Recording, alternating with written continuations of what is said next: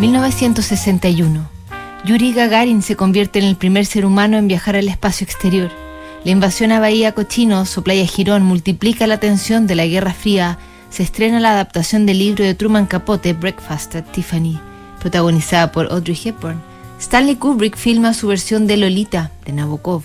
Nace Nadia Comaneci, muere Ernest Hemingway y una de sus más sexys admiradoras, la rubia bombástica de Hollywood Marilyn Monroe, sufre terriblemente.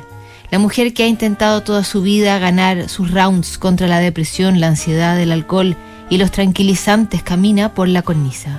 Su psiquiatra, Marianne Chris, lo nota. Teme que finalmente un intento de suicidio llegue a puerto. La mujer más deseada del momento le tiene pavor a los sanatorios, pero de alguna manera logran ingresarla al Payne Whitney Hospital de Nueva York a fines de febrero de ese año. Cuatro días le bastan para entrar en una espiral de desesperación y le escribe una carta a Ralph Grinson, el psiquiatra, que luego seguiría atendiéndola. El primer día de marzo le dice, Anoche estuve despierta toda la noche otra vez.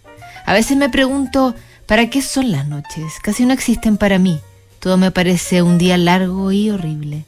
Me pusieron en una celda para pacientes deprimidos, muy perturbados, excepto que yo me sentía en una especie de prisión por un crimen que no había cometido. Me preguntaron por qué no era feliz ahí. Respondí, bueno, tendría que estar loca si me gustara estar aquí. La inhumanidad me parece arcaica, todo bajo llave, las puertas tienen ventanas para que los pacientes estén visibles todo el tiempo, además la violencia y las marcas de pacientes anteriores todavía permanecen en las paredes. Había mujeres que gritaban en sus celdas, quiero decir, gritaban cuando la vida era inaguantable para ellas, supongo. Más adelante, la más sombría Monroe relata, me senté en la cama imaginando qué haría en la misma situación si estuviera actuando y tuviera que improvisar. Se me ocurrió, gracias a una película que había rodado llamada Don't Bother to Knock, montar un escándalo para llamar la atención. Cogí la silla y la golpeé contra el cristal. Fue difícil porque nunca antes había golpeado algo con la intención de romperlo. Me costó mucho conseguir tan solo un pedacito de vidrio. Lo guardé en mi puño y me senté a esperar a que vinieran. Cuando lo hicieron les dije, si van a tratarme como una zafada, actuaré como tal. Admito que lo que hice después fue muy melodramático, pero es lo mismo que hacía en la película, solo que con una navaja de afeitar.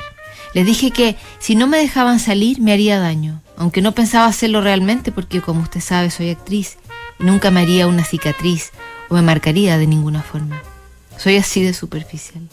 Me trasladaron a otra planta, al menos tuvieron la decencia de cargarme boca abajo. Lloré en silencio todo el camino y el responsable me dijo que estaba muy enferma y que lo había estado durante muchos años. Me preguntó cómo podía trabajar cuando estaba deprimida, hacía juicios más que preguntas, así que le contesté que tal vez Greta Garbo, Charlie Chaplin o Ingrid Bergman también trabajaron deprimidos a veces. Le dije que preguntarme aquello era como preguntarle a Joe DiMaggio cómo podía darle a la pelota cuando estaba deprimido. Es bastante estúpido. Y sobre el jugador de béisbol, ex marido suyo, y con quien no hablaba hacía seis años, confesó. En Navidad llamé a Joe DiMaggio y le pregunté por qué me había mandado flores. Él dijo, porque pensé que me llamarías para agradecerme. Además, ¿a quién más tienes en el mundo?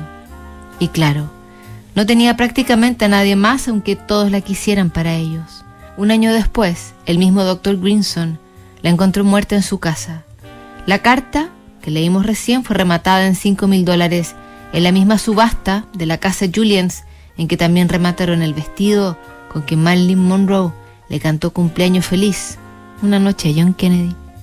Regresamos mañana a otra carta que notables.